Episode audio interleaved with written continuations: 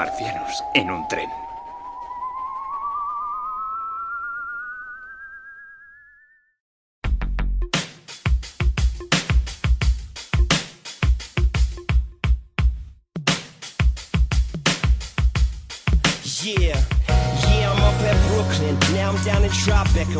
Next De Niro, but I'll be hood forever. I'm the new Sinatra, and since I made it here, I can make it anywhere. Yeah, they love me everywhere. I used to cop in Harlem, all of my Dominicanos right there up on Broadway. Brought me back to that McDonald's, took it to my stash spot, 560 State Street. Catch me in the kitchen like a Simmons whipping pastry. Cruising down 8th Street, off-white Lexus. Driving so slow, but BK is from Texas. Me, I'm up in Bed-Stuy, of that boy Biggie. Now I live on Billboard, and I brought my boys with me. Say what up to Tata, still sipping my tie. Sitting courtside, Knicks and Nets give me high fives. Nigga, I be spiked out, I can trip a referee. Tell by my attitude that I'm most definitely from.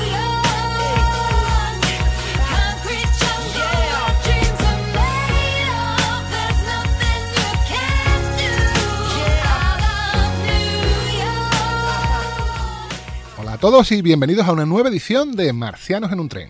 Una emisión en la que no haremos análisis ni debate, sino crónica. Y esto es posible gracias a que uno de los miembros de nuestra tribu, el señor Samu Valderas, lleva años recorriendo el mundo mundial para estar presente en los más señeros eventos del ámbito de la cultura popular, el cine, el cómic, los contubernios fricazos en definitiva. ¿Y cuál es el último sitio en el que se ha presentado material firmable en mano? Pues nada más y nada menos que la New York Comic Con. Así que sin más, demos la bienvenida a estos calurosos lares al explorador marciano por antonomasia, el hombre que va siempre en vagoneta delante del tren y a velocidad de Buster Keaton en película muda, Samu Valderas. ¿Qué pasa, José? ¿Qué tal, tío? Aquí, pues nada, casi casi recién llegado de, esta nueva aventura y, la verdad que con muchas cositas que contar y que, y que informar y que, bueno, una crónica que creo que puede gustar a la gente. Yo creo que sí, seguro. Pero antes que nada, una cosa que te quiero preguntar. Muy gordo tenía que ser, y bueno, de hecho ha sido eh, lo que se preparaba este año en la Comic Con de Nueva York, para que tú te hayas saltado al Festival de Sitges y la oportunidad de ver lo último de Craig Salem. Y yo, tanto te habrá desgarrado la decisión que yo te veo como unas grapas así gordacas asomándote por el cuello de la camisa. Es por eso. ¿no? Está ahí con las hojas ya desperdigadas en modo otoñal. Pero ha tenido que ser duro, ¿eh? La verdad que sí, porque además es que ha coincidido que los, hemos ido cuatro, ¿no? Tres amigos y yo, y los cuatro somos asidos a, a Sitges y claro, estamos allí en Nueva York, pero con un ojito mirando así al móvil, al Twitter, a, ver qué se cosía por allí por, por y la verdad que, bueno, se echaba de menos, pero a ver, no te y sopa, no cabe en la boca, ¿no? Como se suele decir. Sí, señor. Bueno, para los que estéis pensando, después del Marcianos de Image, después del Mundo Mundial de Vértigo, más cómic, sí, más cómic.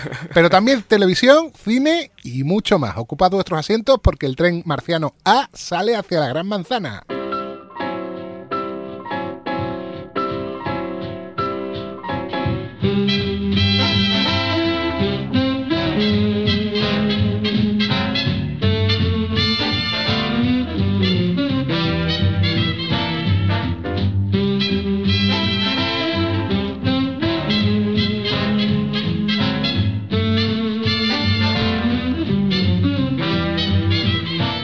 Que me perdonen los fanáticos del New York, New York, pero para mí, que soy el que pone la música, dicho en vulgo Samu, el gato es mío y me lo follo cuando quiero. Si hay un tema que define la ciudad de los rascacielos es el Take Day Train, en fin, el que Billy Strayhorn compuso para Duke Ellington. Y como además va de trenes, pues mira, ya está todo dicho, ¿no? Claro. Bueno, Samuel, antes que nada, y volviendo a lo que adelantábamos en la introducción, mm, ¿cuál no? ¿Cuáles han sido las razones? Porque asumo que serán muchas que te han llevado a cruzar este año el charco en vez de subir a la costa catalana a gritar a la Craig Saller, ¡guapo, guapo, guapo! o, déjame tu peluca, Nicolas Cage también. Eso es más complicado. Pues nada, tío, la verdad es que, a ver, uno es friki desde chiquitito y siempre ha estado ahí la San Diego Comic Con, ¿no? Que digamos que es un poco la, meca, la meca del friki. El referente. Exactamente. Y, más con los últimos años en los que el cine y, las, y la televisión ha, ganado tanto terreno en el, en el friquismo, en las adaptaciones. Han entrado a saco. Claro, y dices tú, joder, dices, algún año pues me encantaría estar allí, ¿no? Porque ya que voy a festivales de cine o voy a los salones del cómic o similares, ¿por qué no? Planteárselo. Y algún que otro año me decía yo, voy a ver cómo puede salirme lo de San Diego. Y va a ser que la economía no daba para para tanto. Oye, y los quieras o no, son unos cuantos kilómetros más, ¿eh? Son algunos que otros, sí, ¿Unos sí. cuántos? Son algunos que otros. Pero tú sabes, al final cuando vas a las cosas estas, que te quiten lo bailado, ¿no? Desde luego que sí. Y, y claro, al final, el año pasado precisamente en Sitges, pues hablando con estos amigos míos, con, con Roberto, con Eugenio y con Carlos, dijimos, tío, ¿por qué no nos planteamos el año que viene por cambiar un poquito de aire en la, la Comic Con de Nueva York? Sin saber que iba a pisarse con el festival. Y venga, pues vamos a echarle cojones, ¿no? lo típico de no hay huevo, ¿no? Y, Uh, Y al final- malo, malo. y- pero claro, es lo típico, lo hablas en octubre, eso se enfría, hasta que ya en abril-mayo pues empiezan las primeras, los primeros newsletters ¿no? de, de la New York Comic Con. Empezamos a recibir correitos, ya el pique empieza a, a germinar un poquito dentro de uno, hasta que ya nos dijimos, Quillo, vamos a hacer una cosa, vamos a mirar vuelos, porque a ver, los vuelos pues no son baratos precisamente. Pues tío, hemos tenido la suerte que hemos trincado una oferta del copón, nos salió el vuelo poco más de 300 pavos ida y vuelta desde Madrid. Mm, Entonces, pues, comparado con los 600 pavos que te suele costar, Claro. pues la verdad que nos echamos para adelante. Y el siguiente paso fue pues ya directamente, como se veía en The Big Theory, ponerte... Eso te iba a decir. te lo iba a preguntar. ¿Es así? Es así, es así. La verdad que... oh, es así, pero un poquito con trampa. Yo la verdad que anunciaron que en tal fecha de... Creo que fue junio o julio, no recuerdo. Ujú. Dijeron, pues tal miércoles a las 12 de la mañana salen a la venta las entradas. Claro, porque recordemos, esto ha sido del 4 al 7 de octubre. Efectivamente. Pues nada, allí estaba Samu mm, con el dedo en el F5, pim, pi, pi, que, parecía que estaba jugando al juego este de los Juegos Olímpicos de la Es recreativa, verdad. al, tra- al track and field. ¿eh? Se denota que tenemos ya una edad. Por la cara. A los, jue- los Juegos Olímpicos. los Juegos Olímpicos de sala de recreativa. Totalmente. Y nada, la verdad que los conseguí con, sin mucha dificultad. Los típicos, te ponen una, en una cola virtual y conseguí un número bastante bajito y a los 5 o 10 minutitos ya había conseguido la entrada, pero tú sabes, con los nervios de, Dios mío, ahora ¿a dó- a dónde pincho? Y, y ahora voy a pagar y tengo que comprar tres entradas y tal y cual. Y la, la verdad es que, bueno, ya, ya lo comentaré un poquito más adelante del programa. Pues la verdad que fue sencillita la adquisición de las entradas y aunque se agotaron, creo que fue, fue el día siguiente, a los dos días, lo típico, las entradas del viernes y sábado, pues volaron. ¿Qué pasa? Un mes después, por lo típico que te manda un correíto, hemos liberado Ah. 50 entradas más, tal y cual. A ver, por eso digo, lo, ahí está el truquito que comentaba antes, ¿no? Pero bueno, yo ya me había quitado ese muerto de encima y, y ya lo siguiente era preparar el, el viaje y punto pelota. Te iba a comentar otra cosa, pero antes, para que la gente se haga una idea, por si alguien quiere sumarse a esta iniciativa vuestra en años posteriores, ¿cuánto viene a costar la entrada por día? Pues mira, son 50 euros, eh, perdón, 50 dólares al día. Está bien. Que a priori dices tú, bueno, son 50 pavazos que tengo que soltar, Sí, pero- puedo, puedo, puedo asegurar a todo el mundo que están más que amortizados. Claro, ahí vamos. Pero más que amortizados, es una, es una brutalidad. Pero son 50, 50 dólares. Yo para lo que hay y para lo que se oferta, me parece que está muy, muy ajustado. Pero te iba a comentar, porque tú dices que esto está muy bien organizado, modélicamente organizado. Hablando un poco ya de, de lo que eh, han sido las ediciones anteriores, yo tengo, tengo entendido que la primera hubo incluso caos, que tuvieron que ir los bomberos a presentar aquello porque no cabía nadie. Estoy hablando de la de 2006, porque bueno, hubo un exceso de aforo. Pero claro, esto habrá ido creciendo, creciendo hasta convertirse en lo que es hoy, en una de las citas más importantes del fandom a, a nivel mundial. Coño, que estamos hablando de que cuando es Nueva York, un evento es grande, ande o no ande, y a estas alturas esta Comic Con corretea a base de bien, ¿no? Sí, sí, totalmente. Está considerada ahora mismo la segunda mayor Comic Con del mundo después de San Diego. O sea que en poco tiempo la verdad que ha conseguido mucho, mucho valor de cara al público, porque además, y digo público y no digo el friki, porque allí había de todo, familias Claro. enteras, lo- obviamente los cosplay, gente fricasos como nosotros, pero que era un, un público muy, muy, muy variado, porque la oferta que te da la New York Comic Con es tan variada que es que no importa que si te gusta una cosa o te gusta otra, había paneles de literatura, Ajá, claro, de eso. series, de, ani- de anime, de cine, de cómic, es que había de todo. El anime Había además es que se eh, parece ser que esto se celebra conjuntamente con un evento que había sobre el anime ya en Nueva York, pero que creo que era en junio, ¿no? Que al final lo han juntado, ¿no? Lo han juntado, lo han juntado y vamos, a- aquello, el, el recinto que es el Yadpid Center, es inmensamente grande y nada, una de las alas de, de aquel recinto era dedicado simplemente a- al anime y bueno, brutal la cantidad de peña que iba para allá. Claro. O sea, e- era brutal, porque el boom que hay en Se Estados nota. Unidos con el anime ahora mismo es, es acojonante. Y con Dragon Ball, y Bola Dragón, pues, eso ya es, es un pelotazo que, que es lo que había aquí en España en los años 90. Claro, lo han descubierto ahora. Y bueno, Dragon Mm. Ball ya se sabe que, que es algo visceral para todos los que hemos Sí. pasado por ahí. Totalmente. Samu, ¿tú habías ido a Nueva York anteriormente? Nunca. Nunca, ¿no? Nunca. Había, había estado en Los Ángeles y en Orlando, pero Ajá. nunca había estado en Nueva York. Claro, yo te iba a decir, eh, dicen que cuando llega uno a un lugar señero de Nueva York, como pongamos el caso típico, el típico de siempre, Times Square, se te queda Ah. la cara de Paco Martínez Soria. No sé, te, te queda, te queda la cara de embobado y dice, pero si esto lo he visto en mil fotos, en mil películas, en mil series, da igual. Da igual. claro. Estás, estás allí. Estás allí, tienes las pantallas y lo tienes todo. Pero cuando ya te aproxima a lo que es el, el Javits Center, el. Jacob K. Javits eh, Centro de Convenciones, que es el lugar que alberga esta Comic Con desde el principio, y donde se ha celebrado, por supuesto, esta última edición, como decíamos, del 4 al 7 de octubre. Cuando uno empieza a otear en el horizonte esa horda friki, esa gente que hace cosplay, ¿qué, qué carita de tonto se te pone, tío? Tío, eh, pero es que tú fíjate, nosotros llegamos. O sea, empezaba la Comic Con un jueves, nosotros teníamos la entrada del viernes. Ajá. ¿Qué pasa? La- Las entradas no son como tales, lo que te dan es una credencial, una acreditación, que tú o vas a recogerla, o el mismo día que, que tienes pagada, pues haces tu cola antes de entrar, te la dan, te la activan y ya entras en, en- en la Comic Con. Nosotros que, para evitarnos esa cola y decir, yo vamos a aprovechar el día al máximo, Claro. vamos a ir el día antes a ver si nos la dan. Nosotros fuimos pues el jueves por la tarde-noche, ya era las 7 de las 8, ya era de noche allí. Y de Times Square allí andando pues son 15-20 minutillos, nosotros nos dimos el Bueno, paseo.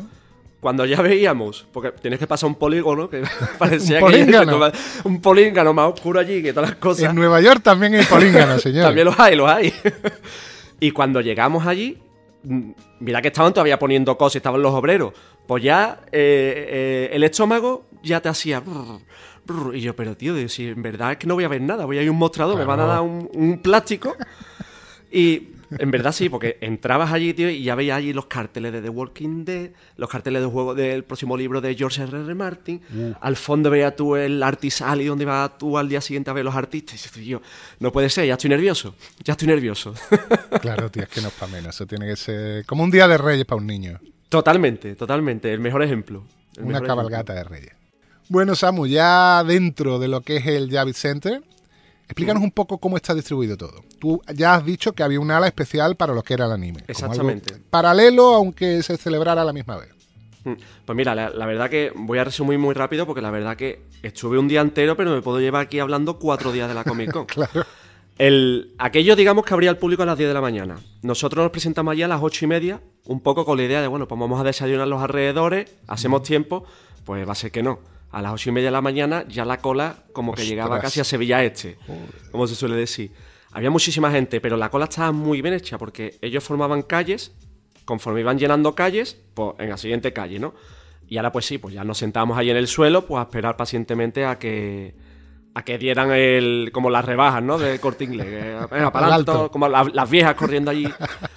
Claro, ¿qué pasa? Pues habría allí, José, pues delante mía, pues, mil, mil doscientas personas, Joder. casi seguro. Yo estaba en la tercera calle. Y me decía mi, mi amigo Eugenio, dice, tío, a- veremos a ver ahora, porque claro, nuestra idea era estar todo el día en el Artist Alley, entre comillas, y visitar un poquillo aquello. Nosotros lo que era correr a por los autores, bueno, Claro. pues a las 10 de la mañana abren, allí una- un, un respeto máximo. La gente pues iba un poquito rápido, pero sin, grande, sin grandes carreras. Y lo que me sorprendió, que es lo que he dicho antes, que de las 1000, 1200 personas, pues 800 directamente se fueron al ala de anime. Claro. Claro. Pero del tirón, Claro. del tirón. Lo cual me sorprendió, porque yo sé que el, el- el fandom del anime, el, el otaku, el mangaka, eh, es muy grande, pero joder, no me esperaba tanto, más en una Comic Con. Hombre, claro, una sorpresa muy agradable Claro. dentro de eso. Entonces, claro, el, ya para nuestro regocijo, cuando entramos en el Artist Alley, pues allí había dos gatos. Entonces, para, ¡Oh, qué alegría! para nosotros eso era jauja. Entonces, bueno, ya ahí el, el Jarvis lo que se centralizaba era en tres zonas, que era eh, la zona del Artist Alley, que era una ocho o nueve calles bastante amplias, eh, llena de autores de cómics, guionistas, dibujantes, entintadores, etcétera. Y ya explicaremos luego quién es, porque la Eh, lista es impresionante. Exactamente. Eh, donde tú pues paseabas por las calles y saludabas y hablabas y ibas al autor que te interesaba, etc, etc. Después estaba otra zona que era un poco más amplia, donde se celebraban los distintos paneles, ya sea de presentación de libros, de series de televisión, de películas, eh, firmas exclusivas, porque había firmas exclusivas, etcétera, etcétera. Y después, eso era la planta baja, había una segunda planta, ya sin, sin ningún tipo de separación ni nada, donde estaban los exhibidores, todos los stands. Ajá. ¿Vale? Que eso ya lo comentaré después porque eso lo conocí yo a última hora y, y necesité otro día, necesitaba otro día para conocer la Claro. Es que bueno, eh, allí te falta el tiempo seguro. Tienes que ir Bueno. con el cronómetro en la mano y distribuirte Tío. muy bien el tiempo, ¿no? Mira, algún, algún día te enseñaré. Cogí una hoja Excel una semana antes con mi amigo Eugenio, porque fuimos los dos a- allí al Artijali. Y ahora cojo, digo, a ver, Eugenio, los autores que nos interesan a los dos, los, autores que te interesan a ti nada más y los que me interesan a mí. Y ahora cogí un Excel con los horarios, los autores, las calles y las mesas. La Planificación. planificación, mira. Primero vamos a los dibujantes, porque como los dibujantes se pongan con las comisiones, ya no firman. claro, Así, exacto, después los, guionistas, no sé qué. Y ahora, este está en el H1, pues después nos tenemos que ir al K32 y a las 23. Comisión, pues explícalo pum, un pum. poco así por encima para los que no conocen esto.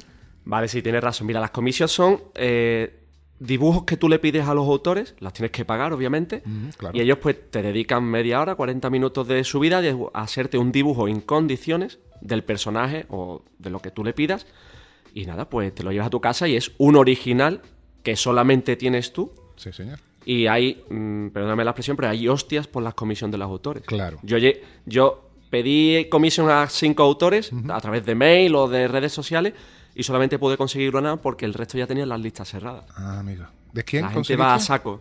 De Marcio Takara.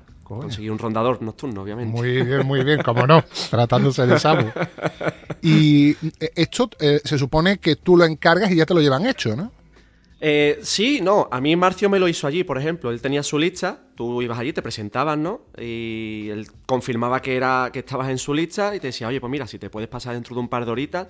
Había autores que sí los tenían hechos, pero yo creo que ellos consideran que para, para el fan es más, es más gratificante ver Claro. que te lo están haciendo allí, Claro. que no a lo mejor que lo ha hecho en su casa y después te lo entrega ya, ya terminado. Es que nosotros somos de la escuela de, de José Ramón Pardo, el señor este que dibujaba en Sabadabadá y tal, y dibujaba delante de los niños, nos gusta ver dibujar. Claro. Pero luego aparte, yo me imagino muchas veces un friki al lado del tío que está dibujando. Bueno, pues eso baberos para todos. O sea, es- claro. Charquito de babas, porque yo el primero, ¿eh? Porque mm, yo con, con Marcio no, no estuve delante de él. Ya le dije, bueno, pues dentro de dos horas me vengo y ya charlo contigo y tal. Pero joder, me fui a donde estaba Arthur Adams y Hombre. estaba dibujando allí una commission con la patrulla X y yo estaba allí que se me caían los lágrimas al suelo. Digo, madre mía, digo, es que esto es increíble. Tú eres casi de mi quinta y a nosotros nos pegó muy fuerte Arthur Adams, ¿eh? Claro, Nuestra época era el preciosista, el Mm. espectacular, era la leche. Era uno de mis. de, de los que estaba primero en mi lista para conseguir, al menos conocerle. Y Claro. otra cosa, pues. Porque también la inexperiencia nuestra de que. ¿Cómo iba a ser aquello? Iba a haber mucha cola, iban a cobrar por la firma, porque te, te enterabas de muchas cosas. Y yo decía, yo llevaba una lista de 60 autores, yo, para intentar conseguir firmas en, en 8 horas. Eso es una locura, una locura. bestia. Y que llevaba 14 kilos de cómics, José. Claro, claro, es que eso es lo que, eso es lo que decíamos en la 14 kilos de introducción. cómics llevaba las espaldas. Con material firmable, a eso me refería. Claro, claro. Y me decían mis colegas, tú estás loco, sí, pero el otro llevaba 12, ¿sabes? que tampoco iba muy lejos mía, ¿sabes? Oye, y luego en el- lo que es el contenido extra para suscriptores, vamos, para ah, mecenas, vamos a hablar un poco más en profundidad de cómo fue el trato con los autores que tú pudiste tratar. Pero así en general, ¿qué tal, tío? La verdad que muy, muy, muy, muy bien, tío. Eh, salí encantado, encantado con la experiencia, encantado con todos los autores, y mira que gracias a Dios conocía muchísimo y hablé con muchísimo, porque son, es que son gente sencilla. Claro. Y la gente sencilla lo que busca es que vaya gente sencilla a hablar con ellos, a hablar con ellos. No que vayas tú con el cómic, se lo ponga adelante, que te lo firme y eh, para ustedes. No, tío, preséntate, dale la mano, háblale, mm, ¿sabes? Y más nosotros que éramos los guiris allí. Claro. Por. Encima éramos la- las raras avis de, de la Comic Con. Los Pero, pérfidos tío, españoles. Exactamente. La verdad que es muy, muy contento, tío. La verdad que te vas con una sensación de salir flotando. De, de- Los dos, los dos salimos muy, muy contentos, tanto mi amigo Eugenio como yo.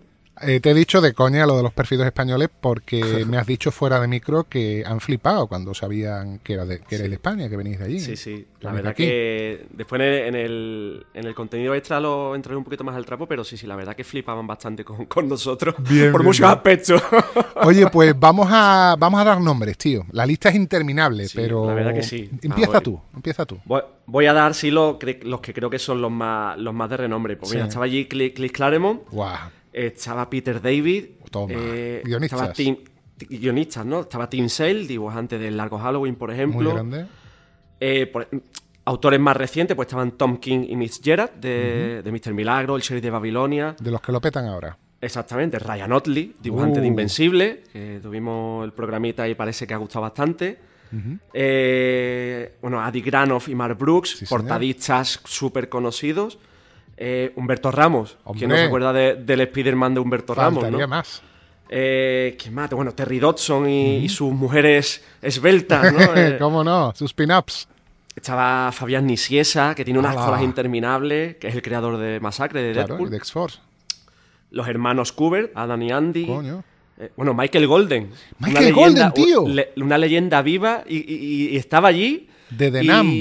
De Nam, tío. Es que, es que es acojonante, de verdad. Dices tú, comparas eso con lo que te puede presentar la Aerocomic Con de Madrid o el Salón del Cómic de Barcelona. Y dices tú, es que estos dos son mercadillos gitanos al lado de, de- de la Comic Con de Nueva York. palmete, vamos. Es, es brutal, la verdad que sí, hay muchos más nombres que después ya entraré más al trapo, pero ese, ese es el nivel, o sea, Sí, sí, sí, sí. fíjate cómo es el nivel. Impresionante, tío. Bueno, eh, Mm. ha sido una pena que este año han faltado, por lo que he podido leer, ha habido tres ausencias muy sonadas para mí. Sí. Eh, una para mí, pero bueno, el dos, matrimonio Simonson, Walter y Louis Simonson. Sí, exactamente. Y, oh, tío, Olivier Coipel. Olivier Ya. Coipel, por favor. Ya, yo llevaba ahí cositas para él.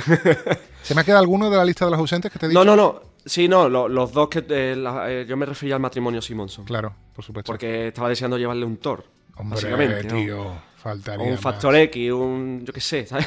Oye, estará flipando hablando de Coipel con The Magic Order, ¿no? pues ya ves.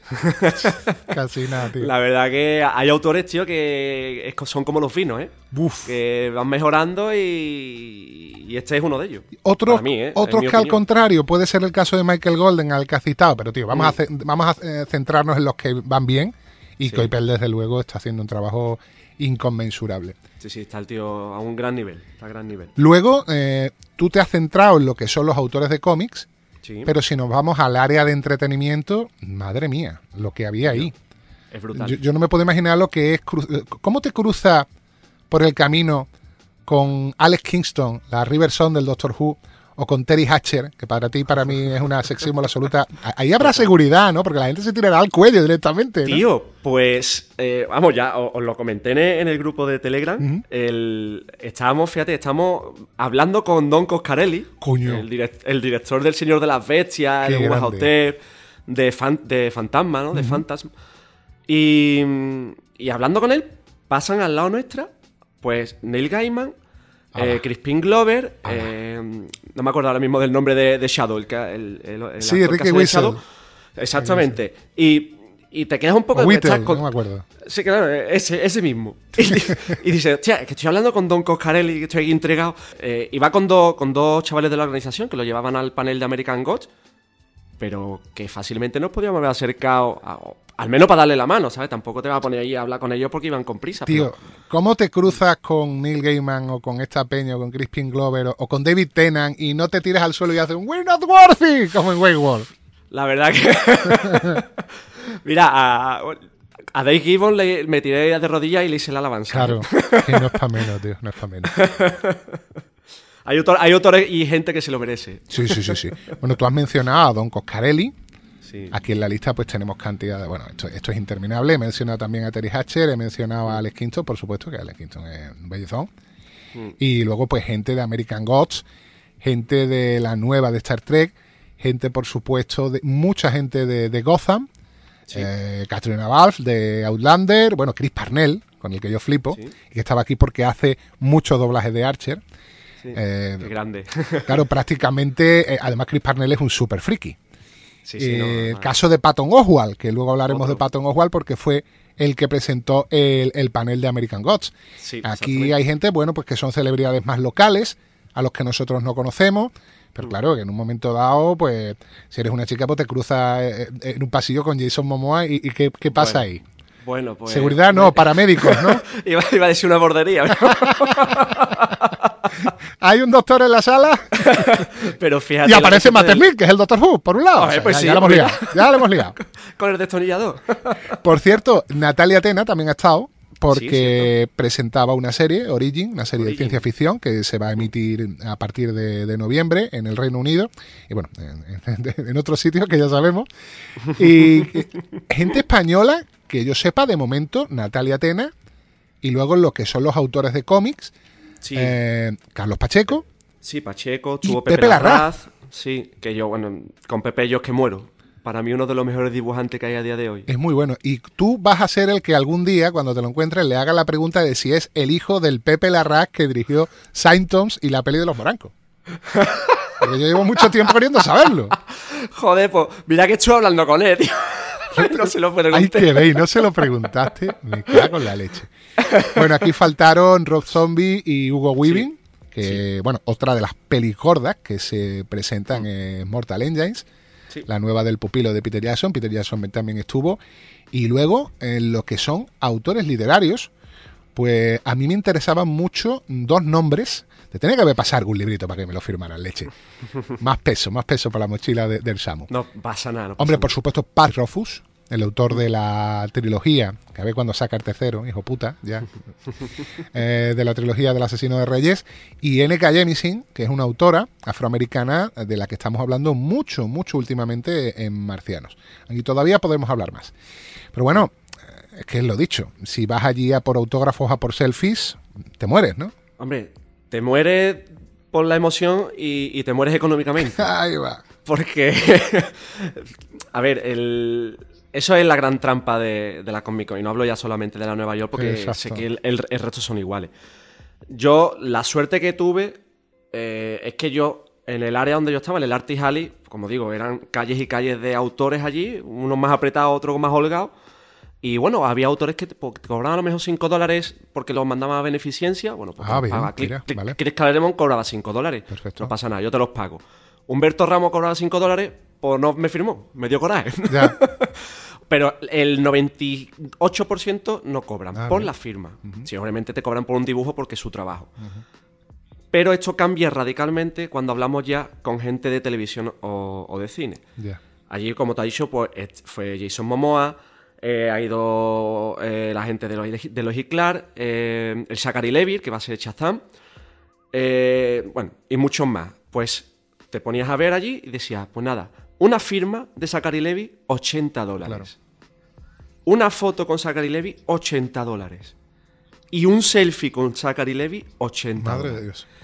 Y dices, hostia, aquí el que venga a firmar y dos fotitos, es que no comen tormé. Y otra cosa, yo tengo la impresión de que esto empezó en estos sitios, ¿no? En las convenciones, Sí, yo creo que sí. donde empezaron a, a presentarse las celebridades que venían ya un poco, digamos, de pasada, los que no son estrellas, y decían, oye, que nosotros venimos aquí a agarrarnos el pan, Claro, no a hacer bonito.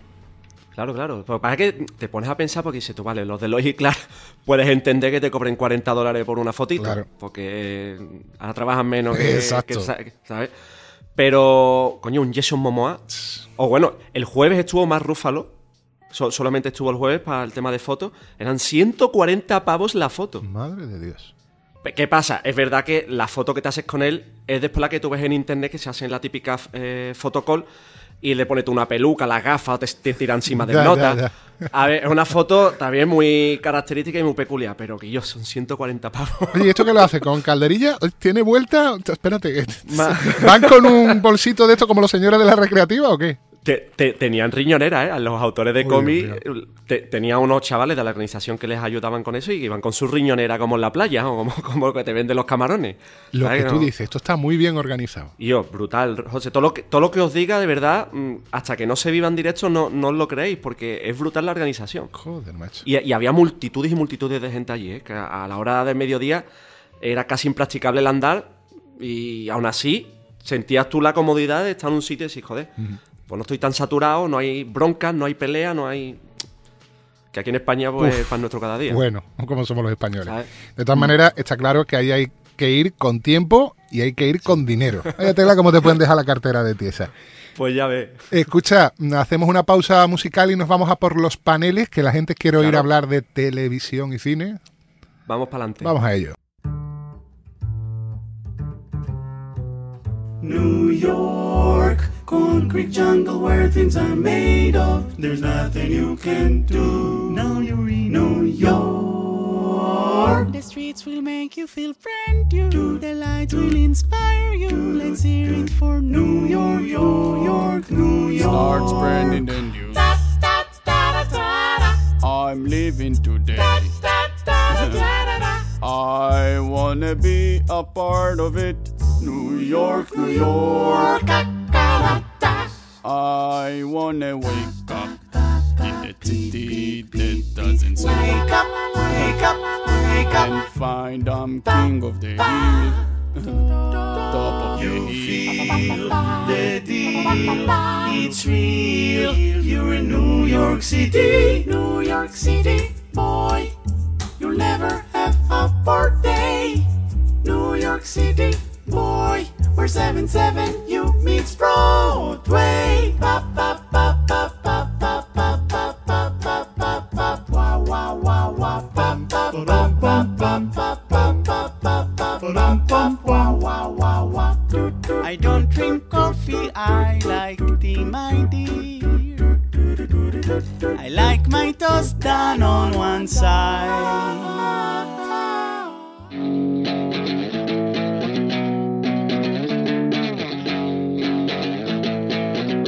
Escucha Mundo Mundial. Un podcast eliminatorio donde cinco participantes competirán para que una de sus propuestas sea la mejor de todas las presentadas en relación a un tema concreto. Historia, ciencia, música, deportes y por supuesto cine y televisión. Entra en la red marciana y suscríbete a Mundo Mundial. You can hear it in my accent when I talk. I'm an Englishman in New York. Oh, I'm an alien. I'm a legal alien. I'm an Englishman in New York. Oh, I'm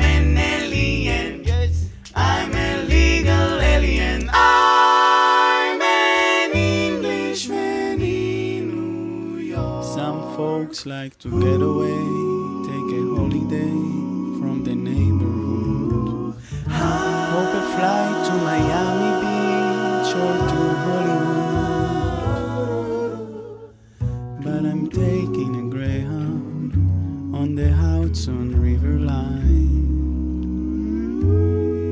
I'm in a New York state of mind. Autumn in New York. Why does it seem so inviting? La la la la la la la la la la. Autumn in New York, doo-doo. It smells the thrills of first lighting. La la la la la la la la la la. Autumn in New York. It's often mingled with pain. La la la la la la la la. It is autumn in New York. It's good to leave it again. Ya estamos de vuelta en este Marcianos en un tren dedicado a la crónica de Samu Valderas de la New York Comic Con, que se ha celebrado los días 4 al 7 de este mes de octubre de 2018. Bueno, vamos a pasar a una zona que no es tanta para comiqueros, por aquello de que últimamente tenemos demasiado cómic y marcianos en un tren. Vamos a pasar a cine y televisión, aunque también habrá algo de- del noveno arte. Vamos a pasar a los paneles. Y este año, Samu, había ciertos paneles en los cuales los marcianos estamos muy, muy, muy interesados.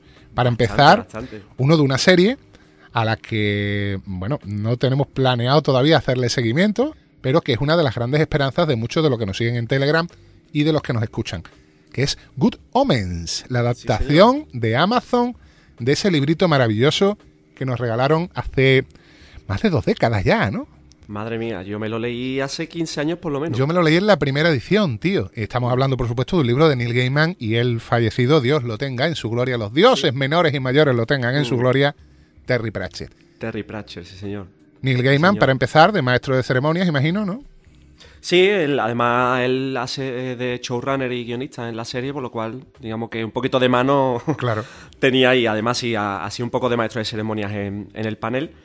Y nada, simplemente pues decir, para que no lo sepa, lo que tú has comentado, una adaptación del libro de Buenos Presagios, que se llama aquí en España. Exacto, buenos presagios. Eh, y nada, y en el panel, pues fíjate, la- se presentaron pues el propio Neil Gaiman, estuvo Michael Chin y David Tennant, que son los dos protagonistas de, de la serie y, y del libro, ¿no? Exacto. Son El ángel del demonio. Aziraphale- Aziraphale y, y Crowley. Estuvo Miranda Richardson, Oh. estuvo Jo- John Hamm, que de momento no le están dando mucho bombo en lo que son los trailers, pero parece ser que va a tener un peso específico dentro de, de la Va a trama. de Gabriel, John Hamm, o como lo llama la chavalita aquí en España, el jamón. El ¡Ya! jamón, el jamón. el grande el cordobés. El jamón del cordobés. ¡Ya! Y bueno, también les acompañaba Douglas, eh, Douglas McKinnon, que es el, el director de los seis episodios, porque va a ser una miniserie. Será un maquinón, ¿no? El señor, ¿no? Se El maquinón, ¿no? el, Douglas, el Douglas McKinnon, el auténtico. el auténtico maquinón. De todas maneras, tengo aquí que el panel no lo presentó Gaiman, sino Guppy Goldberg. Sí, señor. ¿Qué hacía ahí? Que no la estaba anunciando cosas para la fuga de orina. Pues mira, la verdad que fue sorpresivo para todos porque eh, cuando anunciaron que Whoopi Goldberg iba a ser la, la moderadora del panel, eso fue por julio, agosto. Había pasado poco tiempo después que ella hubiera rechazado el papel de Dios Ah, amigo. en la serie. Claro, te iba a preguntar por la vinculación de esta señora con el proyecto. Eh, El papel de Dios eh, recayó finalmente en Frances McDormand. También. Y yo Muy creo que a lo mejor ha sido un poco homenaje o en detalle a Whoopi Goldberg. Porque a Claro. lo mejor pensaron en ella desde el primer momento y bueno, ha sido la encargada de, de hacer las presentaciones oportunas. Hubiera sido un punto, ¿eh? Pues ya ves. Aunque bueno, entramos un poco en la línea del Magical Negro, que es una cosa para que los que estén escuchando esto y digan, ellos, ¿esto qué es? ¿Qué estás diciendo? Es un sketch de Kian Peel que podéis encontrar en YouTube, que ponemos mucho en el canal de Marciano que nos hace mucha gracia. Pero bueno, eh, me comentabas tú un poco en las notas que este era uno de los grandes deseos de Terry Pratchett antes de dejarnos, Sí. ¿no? Que se hiciera esto, que se materializara. La verdad que dentro del panel el, el momento más emotivo, si lo podemos llamar, fue cuando Neil Gaiman confirmó que todo este proyecto nació como uno de los últimos deseos de Terry Pratchett. Él siempre quiso ver su obra trasladada, en este caso al cine inicialmente, que bueno, pues por cosas de la vida pues no surgió.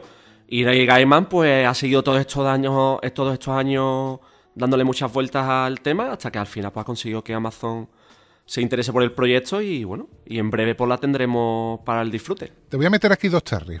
Primero Terry Pratchett, porque yo tengo la impresión, Terry Pratchett, que no se fue hace tanto. Eh, ¿Hasta qué punto era consciente de que este proyecto podía ser más atractivo en una serie de televisión que en cine? Pues vete a saber, porque como os digo, su idea principal siempre había sido el cine. mm, Y también el, Terry Pratchett, el pobre, con, con la enfermedad que tenía, el boom de la televisión a lo mejor no lo vivido Exacto, tanto. ahí vamos, ah, ahí vamos. Y luego Entonces- otro Terry, tú y yo hemos vivido muchos años con la noticia de que Terry Gilliam fue el primero que quiso hacer la adaptación cinematográfica. Efectivamente. Y al igual que su Don Quijote, pues tuvo más- muchos problemas y bueno, tuvo que abandonar el hombre y dedicarse a otros proyectos y, Pues sí. y nada. Pero fíjate tú la que se podía haber liado ¿eh? con Terry Gilliam Joder. a los mandos de, de esta obra. La locura que hubiera hecho Terry Gilliam. Y en fin, de todas maneras hay dos grandes estrellas, aparte de, de, bueno, de Miranda Richardson y de John Hamm. Tenan y Michael Sheen, Pues fíjate qué dueto. casi nada, ¿no? Fíjate qué dueto. Además, el- curiosamente esta semana pasada me he visto en Netflix El Apóstol. Ah, que, que Michael Sheen protagoniza y su papel va a ser totalmente contrario a lo que veamos en Buenos Presagios. Exacto. Porque, porque hace de hijo de puta máximo. Mm. Y me encanta. me para mí fue es el mejor de la película. Ya la película, pues, entran otros derroteros que también me gustaron, pero bueno, más en otro. Sí, sí, totalmente Nos distinto. peleamos en otro lado, exactamente. pero, tío, lo, ves, ves en el tráiler a, a, a David Tennant y ves a Michael Sheen, que por cierto, siempre que lo veo creo que es Simon Peck. no Mm. Sí, sé por sí, qué. sí, sí, sí, que se parece, se da un aire, tío. Y, y- y les veo mucha química. Sí. Y precisamente en el panel dice, en todas las noticias que, que lees al respecto, que la química que había dentro del panel era brutal entre ambos. Por lo cual eso explotado en la serie puede ser magnífico. Por lo visto, mencionaban que habían trabajado en una película, pero que no habían coincidido en escena. O sea, ha Pues- sido una cuestión de cuando se han puesto, se han puesto a rodar. Y aquí te digo una cosa con respecto a Shin, que yo en el apóstol lo he visto un pelín, un pelín sobreactuado, que lo podían haber cogido con la correa. Sin embargo, aquí, para este proyecto, tengo la impresión de que si va un poco suelto, puede ser magnífico. ¿eh? Pues está desatado. Lo que pasa que aquí el desatado va a ser el otro, va a ser David Bueno, claro. Obviamente. Pero Tennant se controla muy bien, papel, el pero- cabrón. Sí, sí, no. El, el tío tiene, tiene autocontrol para eso y más. Total. Oye, ¿y qué tal el tráiler, tío? Pues mira, la verdad que muy bien. La- obviamente todos estos paneles, después de las charlas con hablando del proyecto y tal, pues siempre te presentan el, el tráiler en exclusiva. Y, coño, me ha gustado bastante. Me ha gustado bastante porque tú sabes que estos proyectos siempre vas un poquito con el miedo de a ver, a ver qué, me, voy- qué me voy a comer, ¿no? A ver qué me voy a comer. Y, joder, muy buenas sensaciones, más sabiendo encima que van a ser solamente seis, eh, seis episodios. Lo suyo. Con lo cual, van a ir a tiro hecho Ahí va. no van a meter paja a priori.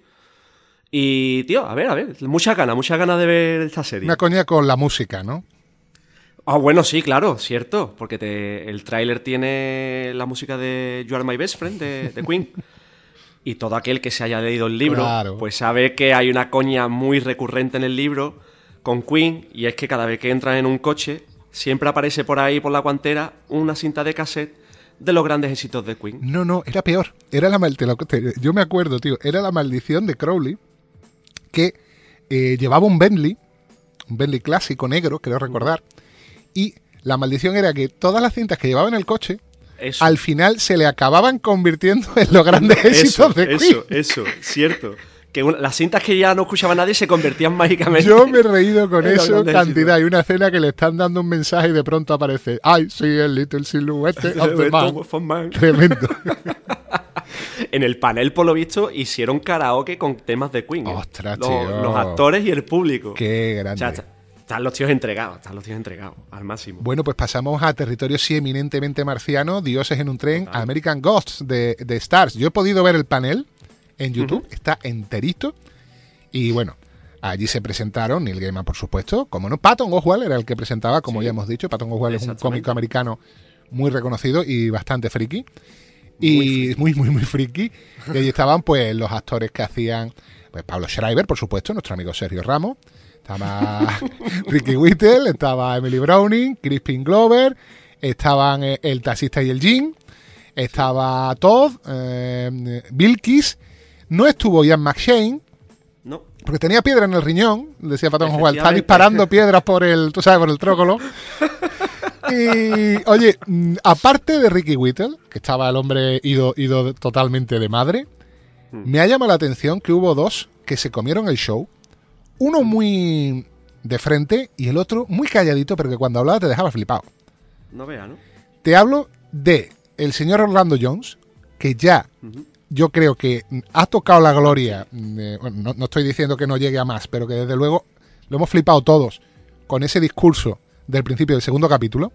Sí. Jones es un tío que se explica estupendamente, tiene un carisma brutal y la gente estaba encantada con él.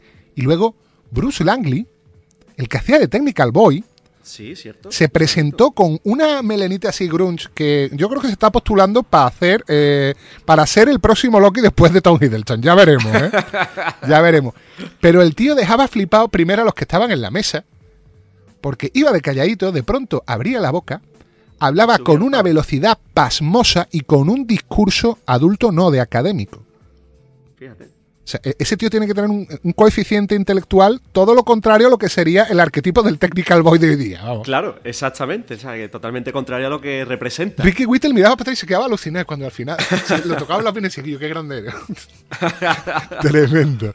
Pero en fin, muy buen rollo, muy buen rollo entre todo el mundo y cachondeos, por supuesto, con, con la escena de- del taxista y el jean.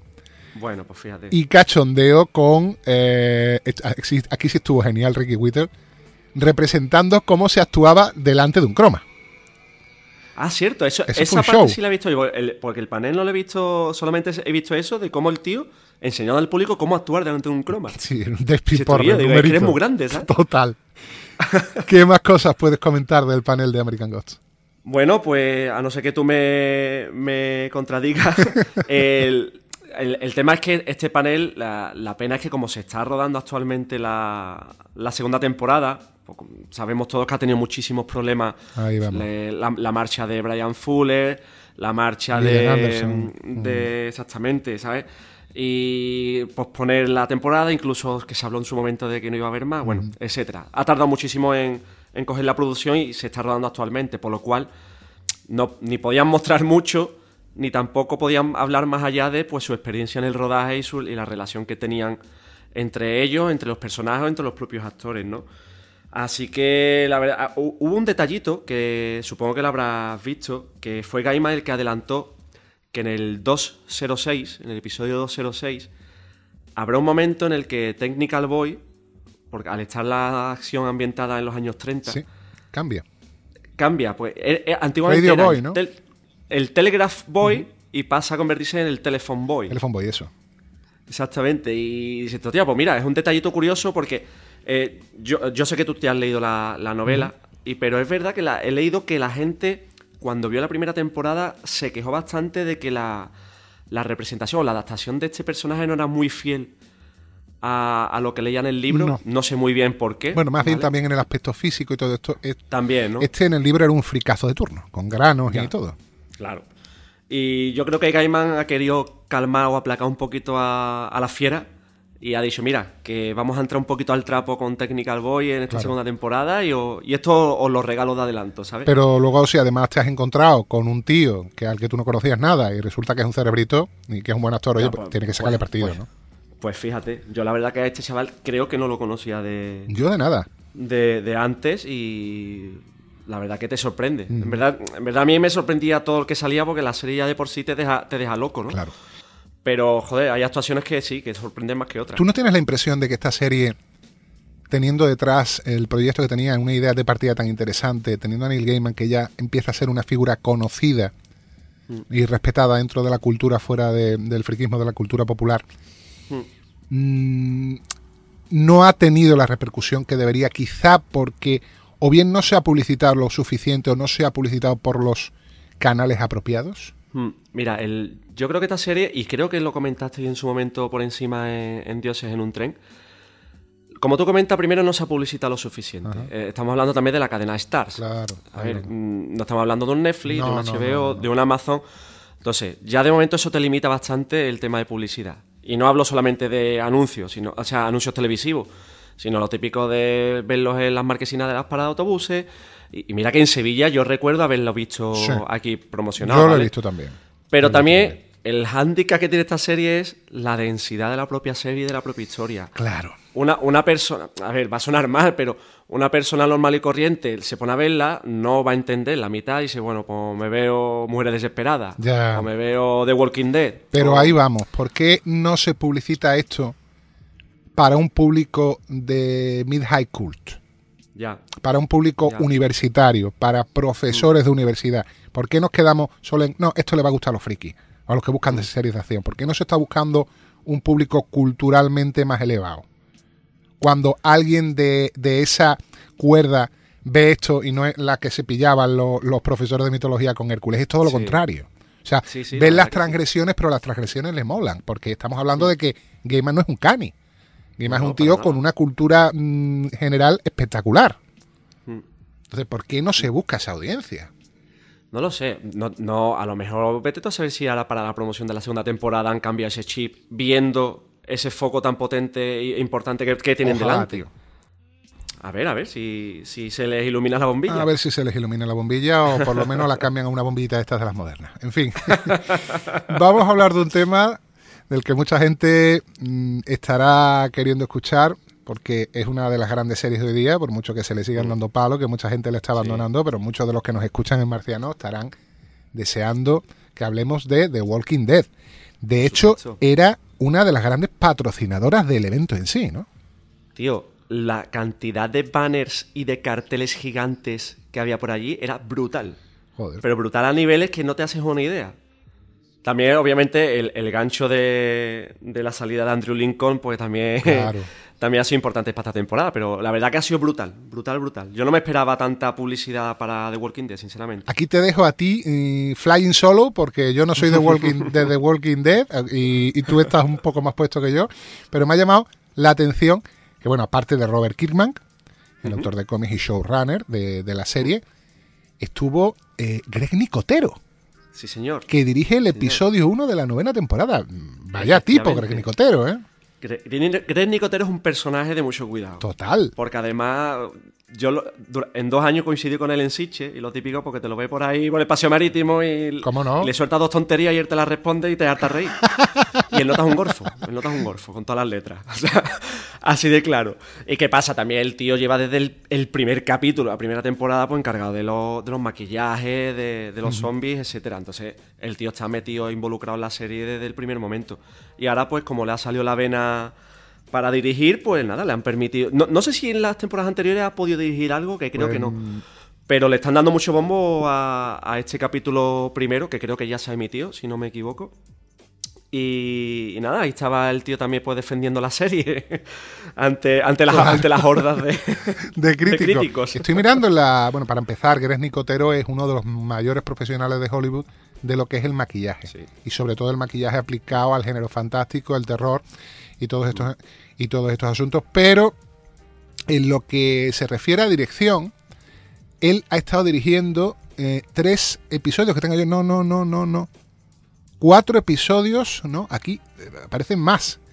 Ha estado, vamos a decirlo así, ha estado dirigiendo los webisodes, los webisodios, los episodios para la red de The Walking Dead. Vale. 13 en Sí, total. vale. Vale, vale. Pues entonces, es que algo me sonaba, lo que pasa es que no te lo sabía poner en pie, pero algo me sonaba y que él ya había cogido la cámara previamente. Pero claro, los webisodios, vale, vale, vale. Dirigió en 2011, en 2012, en 2013 y bueno, ya pues por fin han confiado en él. Es un tío que tiene muchas tablas en el negocio del cine y hombre, yo creo que no lo hará Hombre. mal. Y más, y más en el Sí. género, a ver, que por mal que, por mal que sepas hacerlo, el, eh, el currículum que tienes encima te va a ayudar a hacerlo solo, a que salga el capítulo solo, como quien dice. La verdad que, bueno, aparte de Greg Nicotero, pues obviamente en el panel estaban los pesos pesados de, de la serie, ¿no? Estuvo Andrew Lincoln, que es Rick, eh, Melissa McBride, Carol, eh, estuvo Jeffrey Dean Morgan, que hace del, del cabronazo de, De Negan, Negan, Norman Reedus, que hace de Daryl, Dani Agurira, Michonne, los pesos pesados. O sea, ahí, ahí no se cortaron un pelo. La serie, mm, como tú dices, yo estaba enganchado porque yo sigo comprando los cómics y me los compro desde que salieron en España por Planeta, que Exacto. estamos hablando ya hace 13 añitos, creo. comentado en alguna ocasión. sí. Exactamente. Y entonces yo la serie la esperaba como agua de mayo. Y ya en la, esta es la novena temporada, pues la sexta temporada ya dije que pasaba ya. Me estaba cansado. Yo soy de los que abandonó la serie. Sin embargo, aquí se habla de que esto va a volver un poquito a los orígenes, ¿no? A los orígenes, exactamente. La, la nueva showrunner, claro, es que esta serie ha tenido muchos problemas porque lo mismo que le ha pasado a American Gods, eh, deja- salen showrunners, entran guionistas, los directores se mosquean. tal. Problemas de producción que tienen todas las series y tienen todas las películas, pero a algunos les afecta más y a otros les afecta menos. Y, y Claro. The Walking Dead, pues la verdad, pues se, había- se ha visto afectada eh, en, el, en el mal sentido. Entonces la, la showrunner eh, dijo que ella quería que la serie, que esta no- novena temporada, se encausara de nuevo y volviera a los orígenes que la gente enganchó a la serie. A ver si es verdad. A ver si es verdad. Porque, hombre, creo que es una serie que se lo merece. Ha sido, fue- ha sido la serie más pelotazo en los últimos años Sí. que yo recuerde. Sí, junto con Juego de Tronos. salvando duda. exactamente, salvando Juego de Tronos. Y dices tú, pero claro, dices, tu Juego de Tronos va a tener un público brutal y masivo, por lo que es. Pero The Walking Dead, que es una serie de zombies, No se esperaba. Exactamente, la sorpresa es esa. La Ni el cómic ni la serie, te diría yo. No, eh, no, no, sí, sí, efectivamente, ni el cómic ni siquiera. Ni el cómic ni siquiera. Supongo que bueno. habrá tenido un tono muy emotivo todo lo referido a la despedida de, de Lincoln y también de Wilson, de Scott Wilson, Ya, que, pues fíjate. que nos ha dejado recientemente, ¿no? Sí, el, el actor que hizo de Herschel eh, falleció, pues, creo que falleció, o la noticia se dio al día siguiente del panel. Y entonces, claro, pues son momentos duros también para ellos, ¿no? Porque siempre estas cosas son malas. Y lo de Rick Grimes, o sea, lo de Andrew Lincoln, perdón, pues como lo tienen también tanto secreto eh, su marcha, yo espero que sea devorado vilmente por los zombies, porque, a ver, sería una marcha guapa. Sería lo suyo. no que coger coche y se vaya. ¡Eh, guau! Vete tú a saber. Oye, y se incorpora Samantha Morton, ¿no? Que hacía años que no veíamos así en algo Pues, gordaco. pues fíjate, Samantha Morton, que va a ser de la líder de los susurradores. Hala. Que- ¿Y esos quiénes son? Explícame un poco porque yo estoy, estoy Pues perdido. mira, Los Susurradores ha sido una de las últimas etapas de- del cómic y son... Joder, es que voy a intentar ¿Es contarlo spoiler? sin... Sí, voy a intentar contarlo sin que sea Bueno. demasiado spoiler, ¿vale? Digamos que es un clan, otro clan más de los que se encuentran, como el de Negan o el, Bien, de, bien, o bien, el del gobernador, etcétera. Eh, pero que digamos que su... que es un clan que hablan bajito. Ah, amigo. queriendo, pero hablan bajito. Hablan en Para- SRM. Va- van a ahí, vamos a atacar a Rick, vamos a atacar a Como Epi Blas, ¿sabes? Claro. Oye, oye, Petita de goma. ¿estás despierto, Epi? ¿Qué quieres, Blas? ¿Qué quieres, Blas? es que hablar a, a Epi no lo puedes hacer eh, en la SMR, tío. No pega, no pega. No, no, pero la, la verdad que son, son unos personajes. A mí me resultan muy, muy interesantes. Fue otro, otro cambio de registro de esos magistrales que idas de olla de Robert Kirkman. Si es tú, joder, ¿qué me vas a sacar ahora? Pues los susurradores. Pues ole Claro. tu huevo. Así de claro. Oye, que Samantha Morton es una tía que vale muchísimo. En los últimos años está un poco perdida, pero, pero bueno, ya te digo. Una tía que, desde luego, como profesional, nos deja todo absolutamente flipados en Minority Report Pues y en otras ya- cosas que hizo en la época y es impresionante. En Código A mí- 46 me acuerdo de Winterbottom. Sí, cierto. Cierto. No, no me acordaba yo de esa película, tío. Y, la- y la tengo en DVD.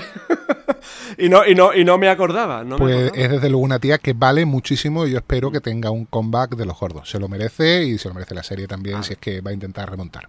A ver, hombre, para el tema de- del reflote este que comentaban, eh, no sé si te lo llegué a poner, pero he leído que la showrunner comentó, porque le preguntaron. Hay, hay unos rumores por ahí, o ha habido durante unas semanas unos rumores, de que habían visto a nuestro amigo Paco Castillo, Hombre, Frank Castle. el Frank Castle, eh, por el set de rodaje. Ajá. Para todo el que haya visto la serie, y si no, a ver, hace ya siete años que pasó esto, su personaje murió. ¿Vale? Bueno, pues nada. Y pues- Y siete años después, pues lo han visto en el set de rodaje. Pues por lo visto ha dicho que posiblemente veamos en esta novena temporada tanto a Shane, que es su personaje, como a de Herschel, por lo cual, Ah. obviamente, eh, ha, ha grabado algunas escenas antes de su fallecimiento, obviamente, y a Sacha, que si no me equivoco ahora está en Star Trek, ¿no? En la serie de Star Trek. Sí, claro, Sonicua Martin Green, que es la, la capitana de, de esta Discovery, que nos Eso está, es, gustando, Discovery. nos está gustando mucho. ¿Tú la estás viendo, No, Discovery? no la, no la estoy viendo, José, porque so- soy un neófito de Star Trek, lo reconozco. Veo las películas, me gustan, pero las series no las... ¿Sabes no qué pasa? Que yo, vamos, he visto bastante material de Star Trek, pero no soy Trekkie. Pero Gonzalo era más bien neófito y a Gonzalo le encantaba, a Gonzalo Sí, Meraz. ¿no? Y yo estoy flipando. O sea, yo estoy, digamos, un poco entre el no soy no soy Trekkie, pero tampoco soy anti-Trekkie. Claro. Conozco el material y me parece una revisión estupenda como no, no sé si como dentro del canon de Star Trek, dentro de lo que es Star Trek o debe ser Star Trek, pero como serie de ciencia ficción me está gustando muchísimo. Aparte un clase A total, ¿eh? Efectos Pues mira. especiales, fotografía y todo, muy muy bien. Pues eso se agradece, tío, porque estas series muchas veces pecan de, de eso mismo. Oye, pues mira, yo te diría una cosa. Mm, Como empieza eh, a principios de año, aprovecha las navidades y vete a la primera temporada que te va a gustar mucho. y me la meto en vena, pues tomo buena nota. Ya, Sí, sí. ya, te- ya- ya os comentaré. ya Además, comentaré. eh, ya hablaremos del Capitán Lorca. Vaya personajazo el Capitán Lorca, tío. Vaya personajazo. Bien, pues dejamos The Walking Dead y vamos a pasar a otros paneles. Algunos tienen que ver con televisión, otros con cómic, otros con Sí. cine, otros con proyectos de televisión. Un poco de, de todo el mundo freak, todo el mundo geek, como lo llaman sí. allí mejor, ¿no? Sí, sí, allí son los geeks. Para nosotros los frikis, allí son los geeks. Cuéntame Pues qué es lo que has visto por ahí. Pues mira, tío, antes que nada, ahora, cuando haga la lista de los paneles, eh, la gente va a pensar, dice, pero madre mía, ese- ¿cómo es posible que haya tiempo para todo? No, no hay tiempo para todo. No. Es literalmente imposible. Ya puedes ser tú uno de los bichos estos azules de Ricky Morty y, y clonarte eternamente, que jamás podría Los vivir todo lo que... lo- Eso. Los Mysics. que jamás de los jamases podrías asistir a todo lo que ofrece la Comic Con en un día. Claro, lógico. Es brutal, es brutal. Bueno, nosotros vamos a quedar con lo que tú has visto. Nos cuenta Sí. lo que ha visto, como diría el doctor Alce. Exactamente, pues mira, eh, el, el viernes, por ejemplo, se hizo un panel que fue muy bastante emotivo, que fue el 30 aniversario de la serie de animación de Batman, Ajá. Que estuvieron pues allí pues todos los dobladores famosos, obviamente liderados por Kevin Conroy, Claro. que es Batman por excelencia. Y a ese, a ese panel fueron mis otros dos amigos, mientras, los, mientras Eugenio y yo estábamos ahí sableando firmas por, por el Artijali.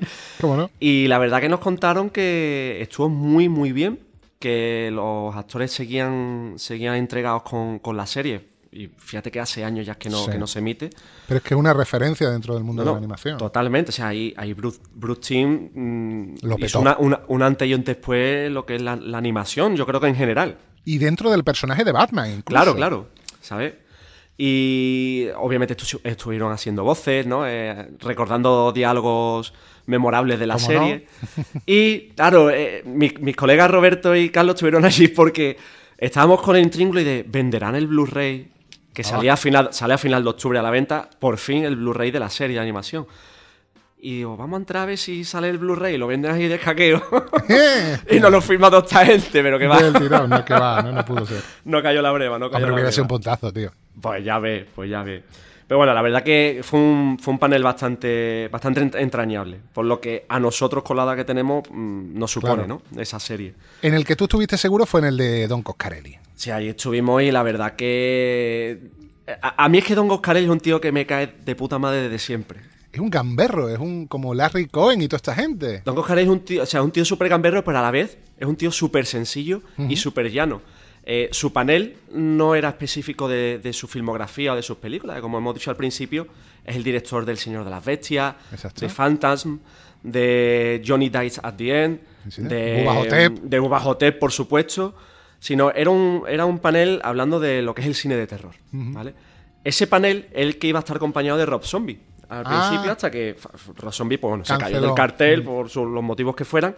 Y trincaron a CM Punk, que es un luchador de lucha libre de todos los modernos. Yo, ya- yo desde el último guerrero yo ya perdí la Yo me pista quedé ahí. El, el- el último guerrero, Hulk Hogan, el marinero Tarugo, el Terremoto escocés, Quake, Terremoto Quake, tío. Terremoto Quake, y Roddy Piper, que en paz Roddy descanse, Piper, claro, el gaitero. Qué grande. Entonces el, el panel se dedicaba pues a hablar de lo que es el, la historia del cine de terror. Y fue un panel súper interesante, tío, porque este, este tipo, este CM Punk, es un fricazo de este género. Y, y, y, joder, y se le notaba. Primero se le notaba en, la- en el entusiasmo con el que hablaba. Que muchas veces Don Coscarelli hacía así, lo miraba. Como y decía, tío, ¿no? dice, eres, eres- eres un monstruo, ¿sabes? Eres un máquina. y entre los dos, la verdad, que se complementaban muy bien y, y dieron una charlita de, de una hora muy, muy, muy, muy interesante, tío. La, la- la pena es que al final, todo este tipo de paneles, cuando acaban, pues lo típico, están los listos que corren a la mesa para que le firme, ¿no? Ya. Pues todo el mundo iba para CM Punk. Ah, El pobre Coscarelli se quedó allí pues, esperando que vinieran a recogerle. Y porque él tenía una sesión de firmas a continuación fuera, que es la que fuimos nosotros. Y nos llevamos un buen rato hablando con él. Y el tío, la verdad, que es súper tranquilo, súper sencillo, encantado con nosotros. Pues nada, otra cosita más que te lleva a la buchaca. Fíjate, Que- señor Coscarelli, casi nada. pero, pero muy bien, tío, muy bien. La- pa- para, para que veáis que no solamente se hacen paneles de novedades de cine o de series, sino son paneles generalistas. Sí. Pues mira, vamos a hablar de cine de terror. De todo lo que es la cultura geek, la ¿Sabes? cultura popular, Exact- el friquismo, como decimos nosotros. Efectivamente, ¿sabes? Obviamente, a ver, ya ca- cambiando de tercio completamente, pues tuvieron los paneles de Aquaman, los paneles de X-Men Fenix Oscura, Claro. le- le- el panel de Hellboy. Hombre. que Fíjate que hacía muchísimos meses que no, que no se hablaba de la, de la película y han aprovechado la New York Comic Con pues, para darle un poquito de reflote. Han presentado el cartel, ¿no? El cartel, que me parece una pasada. Sí, es espectacular, tío. Una pasada ese Hellboy saliendo del fuego, o sea, Total. con, Con los es- cuernacos. Con, con el cuernaco y las padacas, o sea, que ¿Cómo no? es, es- es acojonante. Y pusieron los primeros, las primeras escenas allí dentro del panel. Obviamente esas escenas no están filtradas. claro. y bueno, y la gente pues flipó. También te puedes creer, no, no porque seas Hellboy ni nada, pero dentro de estos paneles todo el que va pues va a flipar con lo que le pongan. Mm, Entonces, claro, esas es cosas hay que cogerlas siempre con pinzas. Igual que el, el metraje que se puso en X-Men Dark Phoenix. Hace poco ha salido el tráiler. A mí, pues, me ha dejado un poquito frío. Pero mí bueno, también. también. También lo que esperaba, sinceramente. Desgraciadamente, en los últimos años, la franquicia X-Men, pues, Sí. ha pasado a un tercer plano casi. Yo, eh, ¿quieres que te diga, ¿quieres que te diga, Samu, qué reacción me, me suscitó a mí el, el trailer de X-Men? De X-Men. El, hombre, por fin se acaba esto ya. Ya. Pues Por sí. fin se acaba esto ya, pero, pero no porque lo tenga, pero no porque tenga ganas de que acabe, sino porque tengo ganas de que lo rebooten de una Sí, puñetera vez. que no sufran más. Sí. Que no sufran más y los Sí, rebooten y lo, caiga ya Disney y los coja y que Dean Face haga maravilla. Sí, sí, sí, por favor, sí. Es así, la verdad vale. que sí. Y, y- Pero eso, también pusieron metraje nuevo. En Aquaman lo que pusieron fue un tráiler de 5 minutos, que ese sí se ha colgado eh, oficialmente en internet y yo ya paso de verlo, porque ya un tráiler de 5 minutos me falta que me ponga los créditos finales. Eso te iba a decir. Primero que ya lo has visto y ya prácticamente te han contado la película. Y luego, ¿qué impresión te da? ¿A ti qué impresión te ha dado dentro del desastre cinemático de C? Ah, pues mira, sorprendentemente para mí, tengo ganas de verla. Ah, bien, bien, bien, bien. Porque en el. No, en el- no por el primer tráiler, sino por el segundo que sacaron, que ya se veía un poco más de batallas debajo del agua y tal. Ostras, el, el, mun- el mundillo que haya creado James Wan mm, puede estar muy guapo. Ah, bien, bien, bien. Mira, Puede estar menos- muy guapo. Y, y a, y a nivel visual puede ser una pasada. Claro, puede ser la una película final. Claro. Pero bueno, a ver si Aquaman y Wonder Woman 1984 reflotan una mijita esto, porque vamos. A, a ver, no hay por dónde, sí, no porque hay por la dónde cosa- cogerlo. la cosa muy bien no va. Me hizo gracia porque el otro día se comentó que se retrasaba de nuevo la película de Flash Mm. hasta 2021. Joder. Yo lo, lo puse en Twitter y Gonzalo me hizo un comentario muy bueno que dice: Qué curioso que esta película que es de Flash iba tan lenta. pues. Qué irónico es todo esto, ¿no?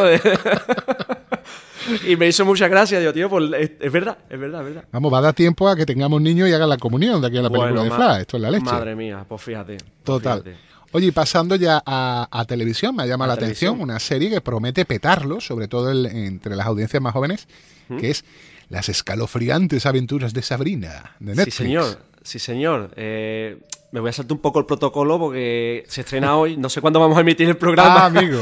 Pero hoy, hoy precisamente se ha estrenado en Netflix. Claro, hoy estamos yo- grabando a 19 de octubre. Este programa se emitirá el jueves que viene.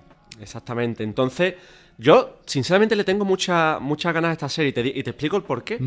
A ver, yo creo que muchos de nosotros, muchos de los marcianos, habrán visto la serie que se llama El Antena 3. Sí. De Sabrina con sus dos tías, que era la comedia en plan Príncipe de Bel Air, con el doblaje de Antena 3. Sitcom. Exactamente, y con ese gran doblaje que hacía referencia a Arbetti, a José María García, a Jesús Gil y, y- y- y cosas de la época, ¿no? Pero este, este, las escalofriantes aventuras de Sabrina, usa el personaje de base, obviamente, pero se está basando en un cómic del Ajá. mismo nombre, que está ambientado en el universo zombie de los cómics de Archie Ah, amigo. esos cómics tan famosos a nivel americano, pues Archie tuvo un tomo especial, que es el Archie Zombie, y eh, el año pasado, creo que fue, o a principios de este, se publicó Las escalofriantes aventuras de Sabrina. El cómic, que es de Roberto Aguirre Sacasa y de Robert Hack al dibujo, os lo recomiendo a todos. Pero a todos. Es un cómic de terror brutal. Coño. Y digo de terror, es terror. Aquí no hay chuminadas ni tonterías de adolescentes Sí, sí, sí. es terror. Son brujas y las brujas se dedican a putear al, al pueblo y a hacer sus conjuros y muy, muy recomendable.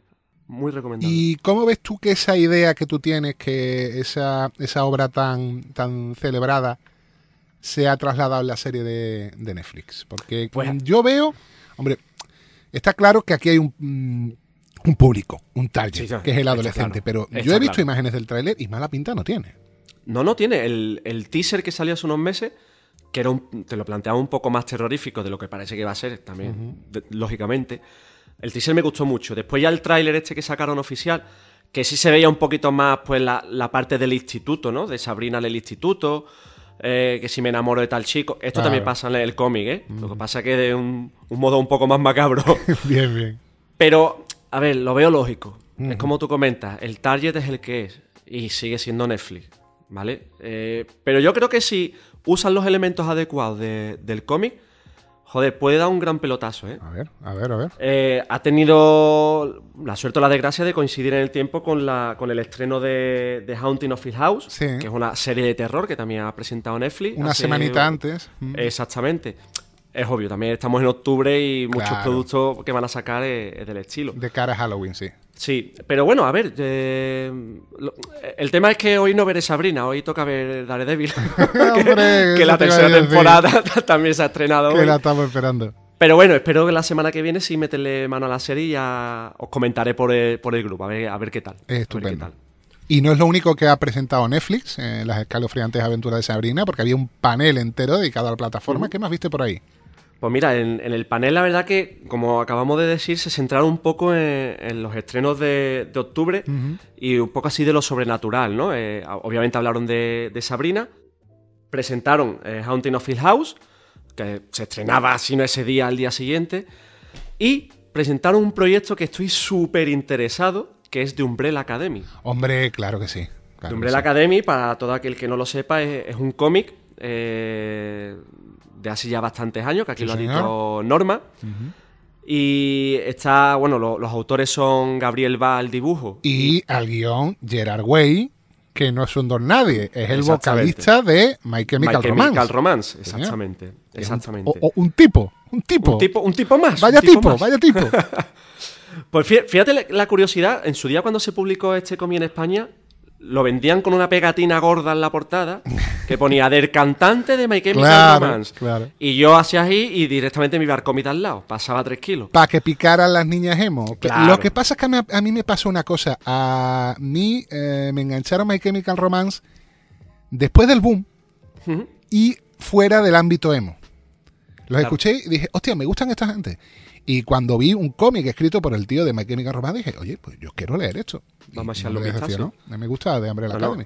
A mí me encanta. Además me encanta. Ahora, ahora han, han retomado la serie con una nueva etapa. En Ah, Estados sí, Unidos. señor, a, ver, sí, señor. a ver si no tarda mucho en publicarla por aquí. Bueno, pues el caso es que Netflix compró los derechos hace unos meses y ya tiene la serie medio preparada. Al final ha retrasado hasta el año que viene. Y bueno, el, el, el gancho más grande que tiene la serie es que Ellen Page va a ser una de las actrices de, de este grupo. Vamos, resumo si quieres, de Umbrella Academy. Trata de un grupo de, de recién nacidos que nacen todos, bueno, nacen 43 niños a la vez en el mundo sin que sus madres hubiesen estado embarazadas.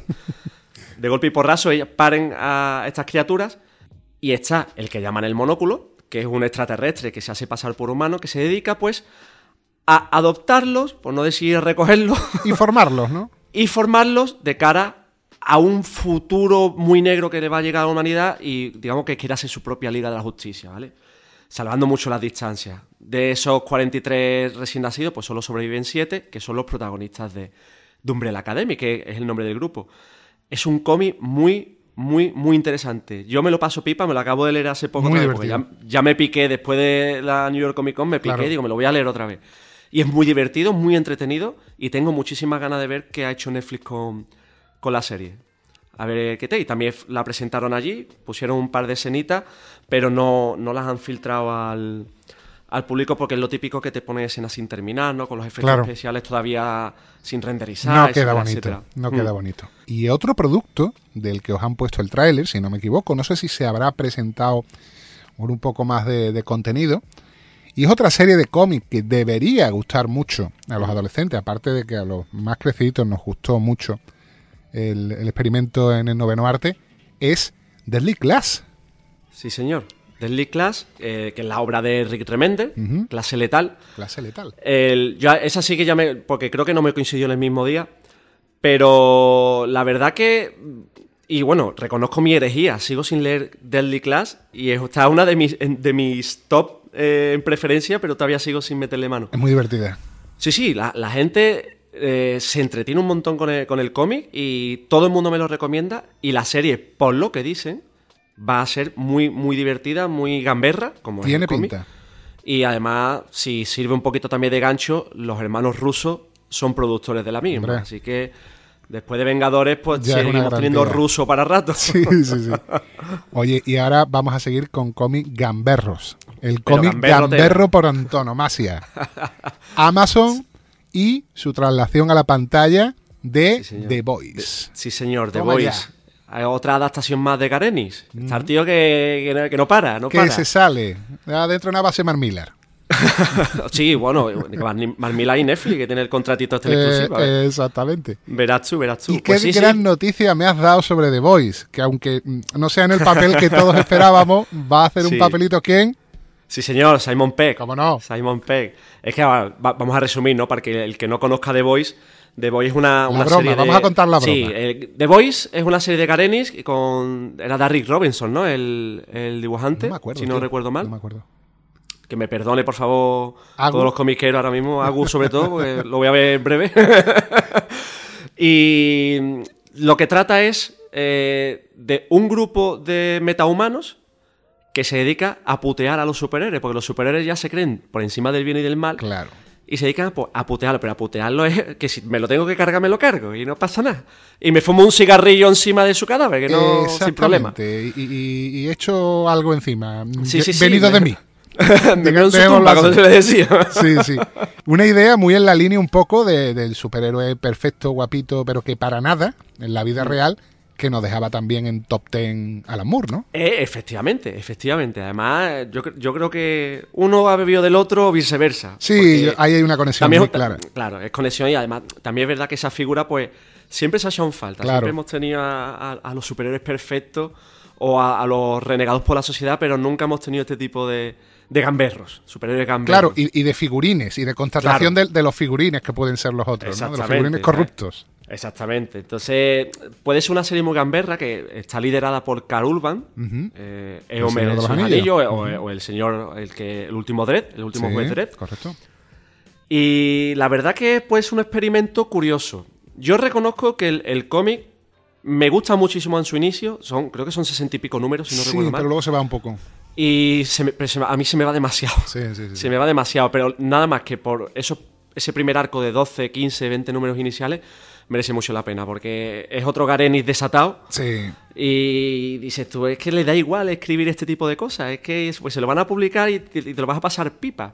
Claro, pero Samu, yo aquí me uno a ti en lo que podría ser una herejía para muchos aficionados del cómic, pero yo creo que esto hubiera sido una espectacular miniserie y punto. Sí, sí. Digo el estoy cómic. de acuerdo, Estoy de acuerdo contigo. Estoy de acuerdo contigo. Pero tú sabes, al final, eh, donde hay dinero, Claro. hay, que, hay que seguir tirando Hay el que chicle. rascar, hay que rascar. Bueno, pues enlazando un poquito con lo de Simon Peck, que no me he ido por la, por la rama, uno de los personajes de, de este grupo de The Boys, pues tiene toda la cara de Simon Peck. Claro. Es, esto es lo que pasaba en su día con los Ultimates de Marvel, Sí. que Nick Furia tenía la cara de Samuel L. Jackson. Sí, señor. Y con los años, pues Samuel L. Jackson ha acabado siendo de Nick Furia.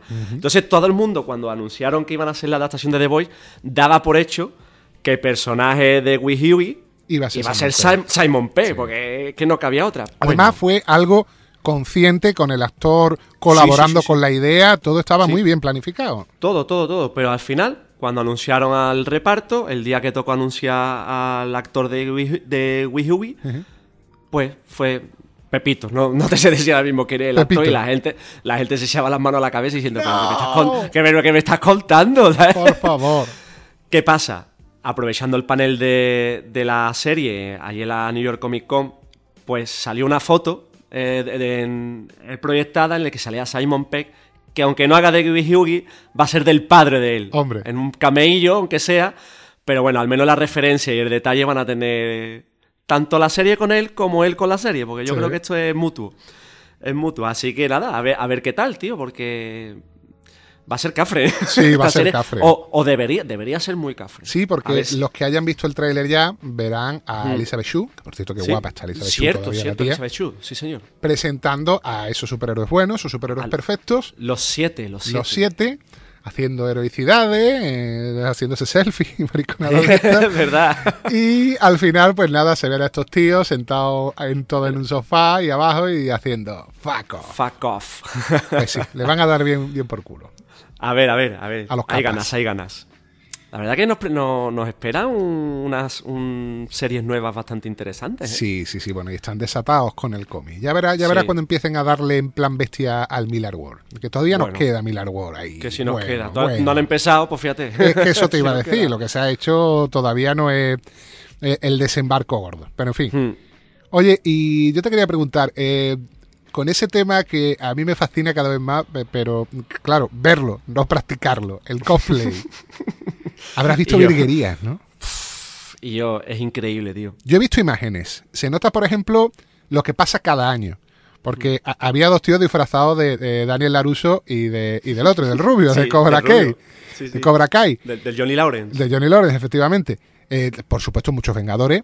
Muchos Spider-Man distintos. O sea, eh, Sí, sí. el Spider-Verse disparado, Y yo, desatado creo, ahí. yo, creo, yo creo que eso se ponen de acuerdo porque en todas las Comic Con no se repite ni un Spider-Man. Claro, eso Pero es lo que que he es que no se repite y después te, te hacen la conga allí y Sí, te ves tú a 18 Spider-Man a la cintura y no se parecen ni uno. Yo, es increíble, increíble. Y luego otra cosa, por ejemplo, lo que se refiere a las chicas, que son las que parece que mejor practican el cosplay. Sí. Siempre nos hemos centrado, por lo menos los tíos, en, ay, mira qué mona, ay, mira qué bolón. Pero yo he visto en las imágenes de este año cosas alucinantes. Sí, De cómo las tías se lo ocurran. He visto una tía con un traje de Iron Man brutal. flipante. He visto otra disfrazada de marina espacial de Warhammer que daba miedo.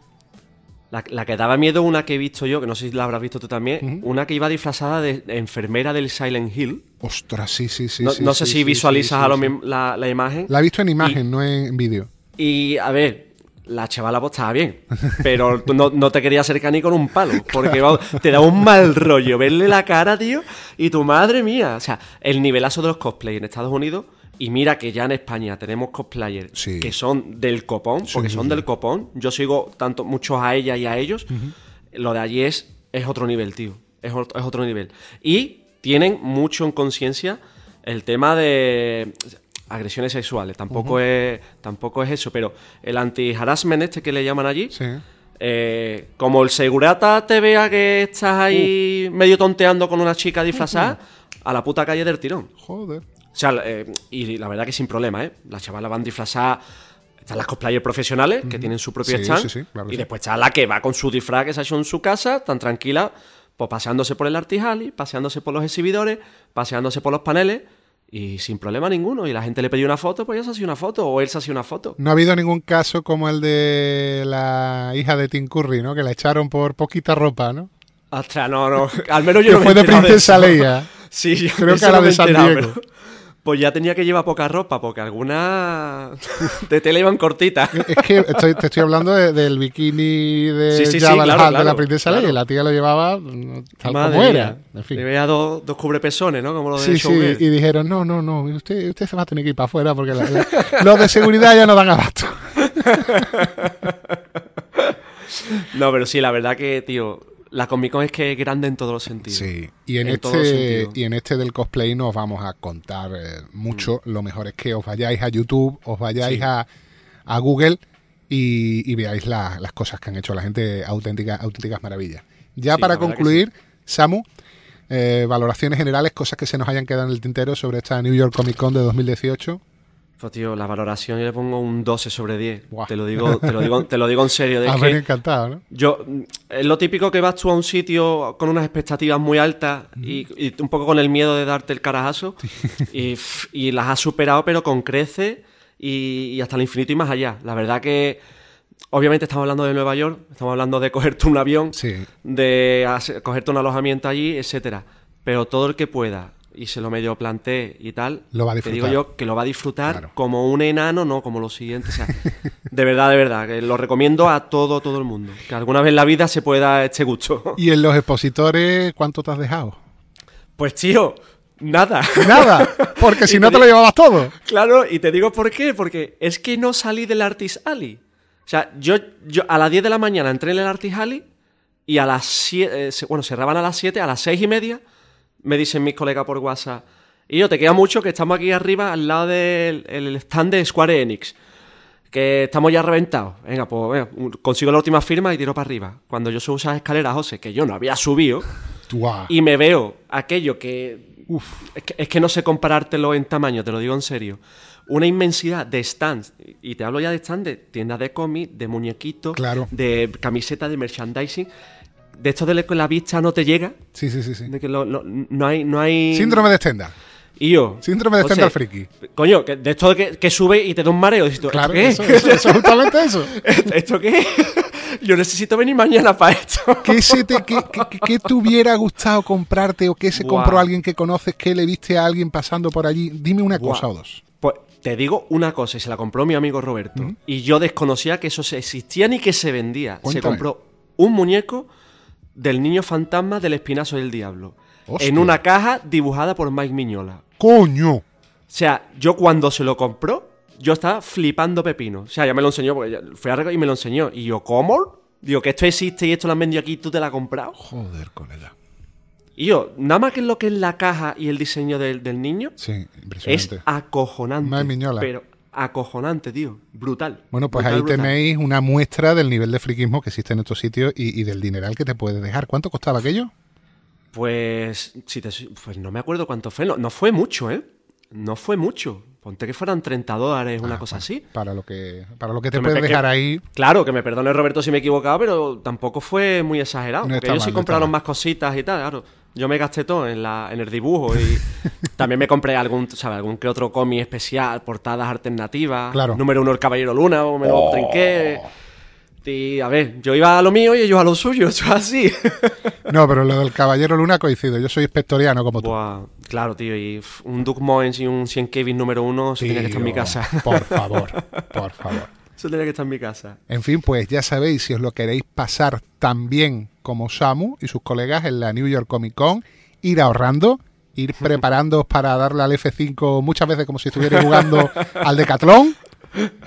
Y os emplazamos para un próximo programa de Marcianos en un tren. Los que pulsen el botón azul de mecenazgo, ahora tendrán un poquito más de contenido este en el que hablaremos de el tú a tú con algunos de los autores con los que pudo hablar, con los que pudo estar Samu Valderas en este evento. Por lo demás, gracias a todos por escucharnos y gracias a ti, sobre todo Samu. A ti siempre. A partir de ahora, directamente, en cuanto llegues de cualquier sitio, te pillaremos para que nos haga la crónica. Yo encantado de la vida, tú lo sabes. Mientras que pueda, pues para adelante. Encantado de tenerte aquí, como siempre. Igualmente, hijo. Un abrazo, tío. Hasta luego. Adiós. Un abrazote. Adiós.